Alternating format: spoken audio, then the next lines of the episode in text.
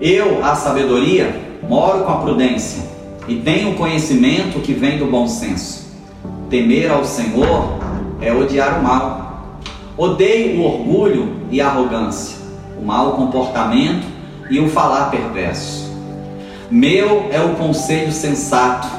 A mim pertence o entendimento e o poder. Por meu intermédio, os reis governam e as autoridades exercem a justiça. Também, por meu intermédio, governam os nobres, todos os juízes da terra. Amo os que me amam, e quem me procura me encontra. Provérbios 8, 12 a 17.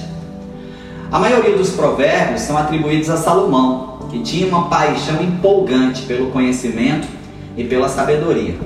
No texto de hoje, Salomão utiliza da sabedoria personificada para mostrar que quem teme ao Senhor tem repulsa ao mal, orgulho, arrogância, mau comportamento e o falar perverso.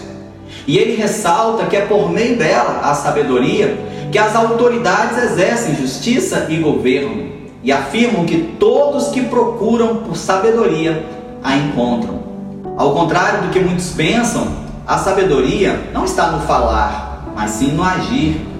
Obviamente que alguém que ama a sabedoria vai expressá-la também quando abrir seus lábios ou usar seus dedos para teclar algo. Mas devemos desconfiar sempre daqueles que têm uma boa lábia e sempre palavras recheadas de glamour, mas no dia a dia não demonstram a mesma beleza em suas atitudes e decisões fazendo uma rápida autoavaliação, estamos tendo atitude que refletem o temor ao Senhor? Estamos tendo momentos de descompressão, digitando de forma perversa em nossas redes sociais? Estamos orgulhosos a ponto de não conseguirmos orar pelos nossos líderes e governantes?